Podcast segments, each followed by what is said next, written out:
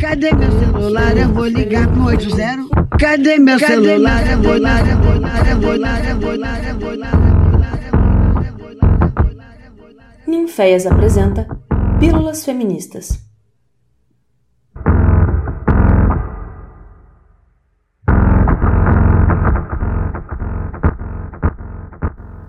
Olá, pessoas! A voz de hoje desse podcast será a minha. Me chamo Julia Oliva e já me apresentei na Pílula Feminista feita por mim, disponível aqui na plataforma, com o tema de prostituição.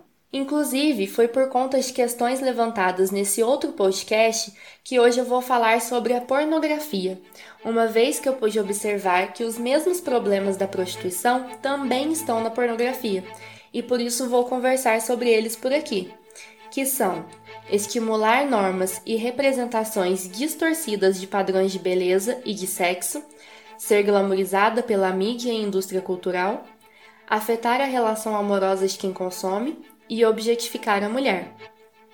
Lembrando que, quando falo sobre o pornô, quero dizer uma indústria que lucra 97 bilhões de dólares anuais atualmente e que atende a um público formado, em maioria, por homens cisgênero eu vou me opor a ela, por questões que refletem nosso sistema patriarcal e capitalista, através de uma visão feminista que considera o pornô como uma produção que dissemina o estupro, o racismo e a desigualdade de gênero.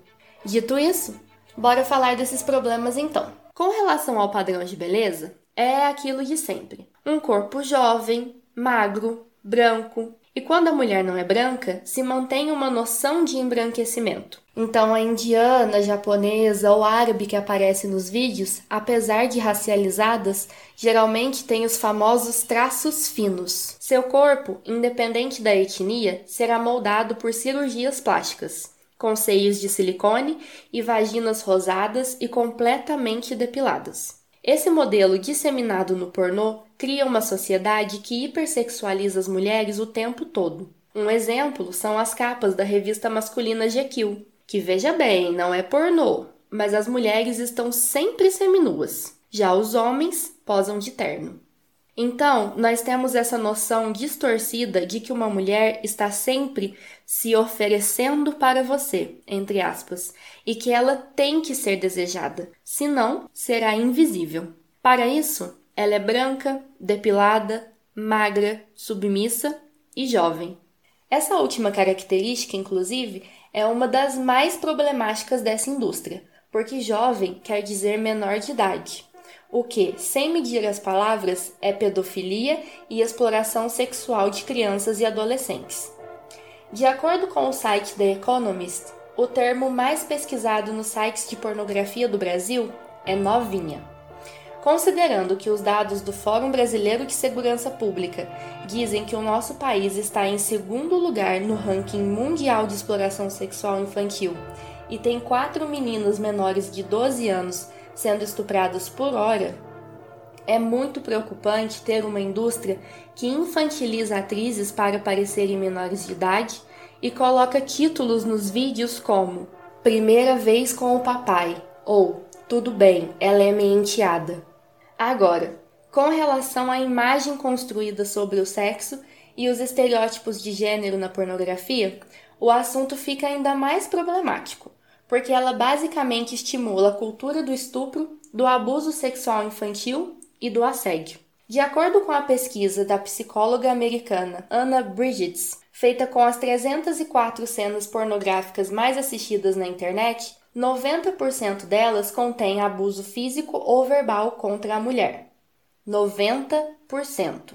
A narrativa sempre se repete.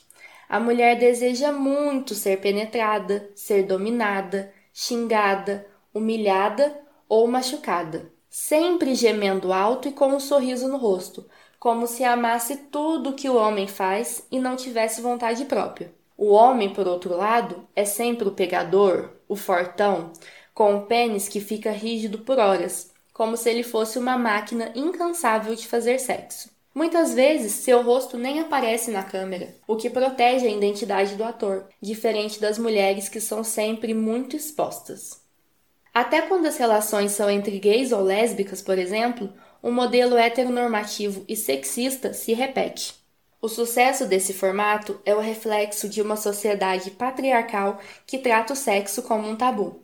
Vou deslocar um pouco a cultura do estupro da pornografia para o cinema e as novelas para explicar isso. De acordo com um documentário Explicando o Sexo da Netflix, uma pesquisa que analisou os livros e filmes feitos entre 1919 e 1990 nos Estados Unidos aponta que as inúmeras narrativas têm como protagonista uma mulher que era estuprada, se apaixonava pelo seu agressor e eles viviam felizes para sempre como o sucesso de bilheteria de 1921 chamado O Sheik, no qual a protagonista branca se apaixona por um homem árabe que a estupra, reforçando o estigma do homem não branco como uma ameaça.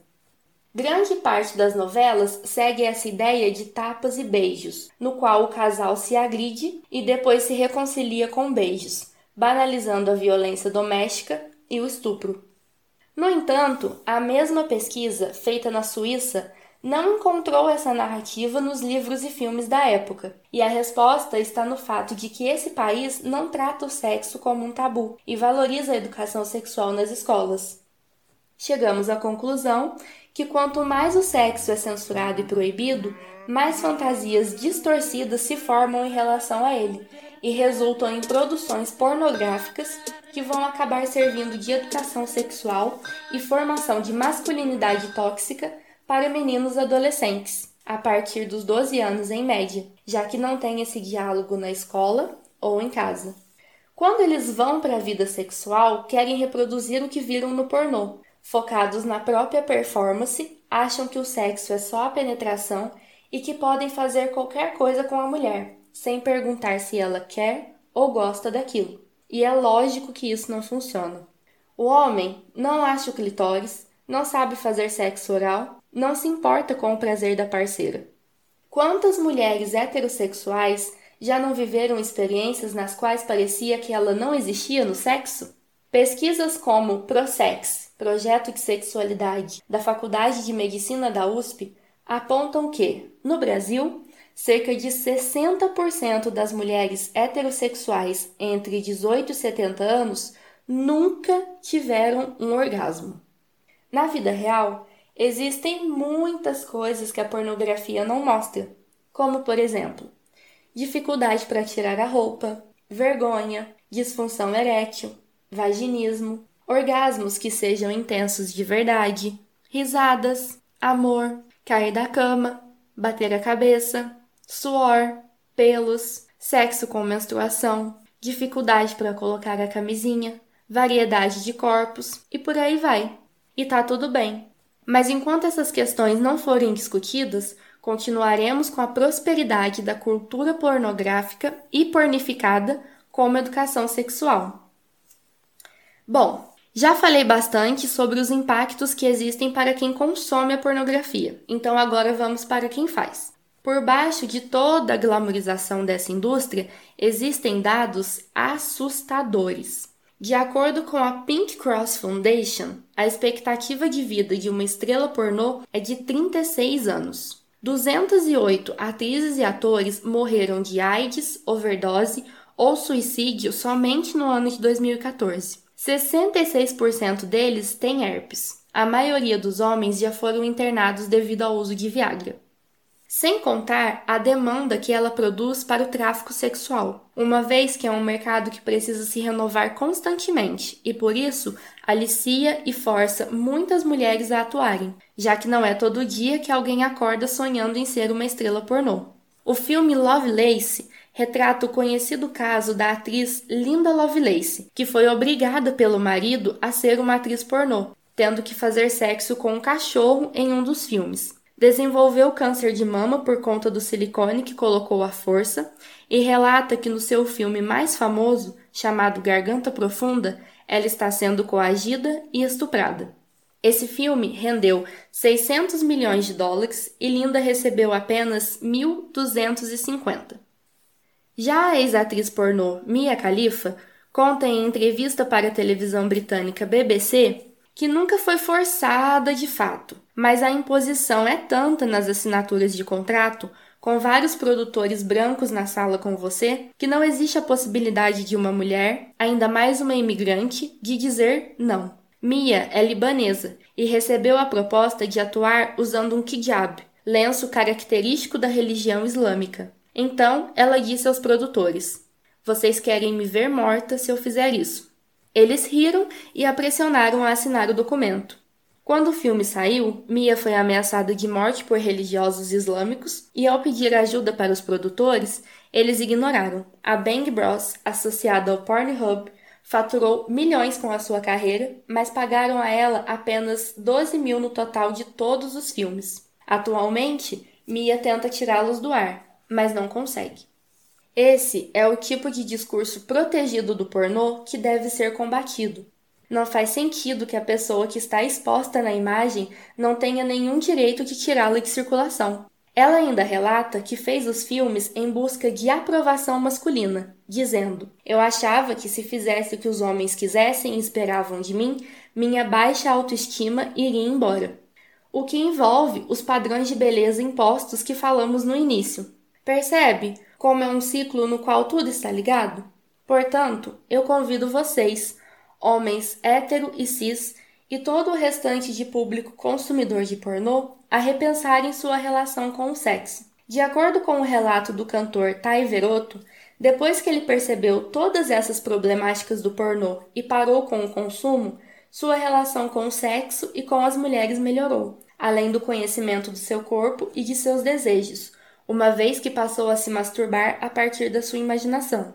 Acreditamos que ser contra essa indústria não é moralismo ou ser a favor da censura, e sim o desejo de uma sociedade sem exploração. No sexo saudável existe comunicação, o que, inclusive, dá espaço para fetiches, por exemplo, desde que sejam combinados, para que as pessoas se sintam realmente desejadas, valorizadas e saiam da rotina. Combater a cultura pornificada significa educar as pessoas sexualmente, pelo viés da saúde pública, para que não se produza relações violentas, difíceis de desconstruir depois que se formam. Bom, o nosso papo chegou ao fim e eu quero dizer que esse podcast conversa com outros disponíveis aqui na plataforma, que falam sobre a prostituição, abuso e exploração sexual de crianças e adolescentes, violência doméstica, masculinidade tóxica e padrão de beleza. Acesse e escute para saber mais sobre o assunto. Sigam Ninféias e até a próxima. Beijos!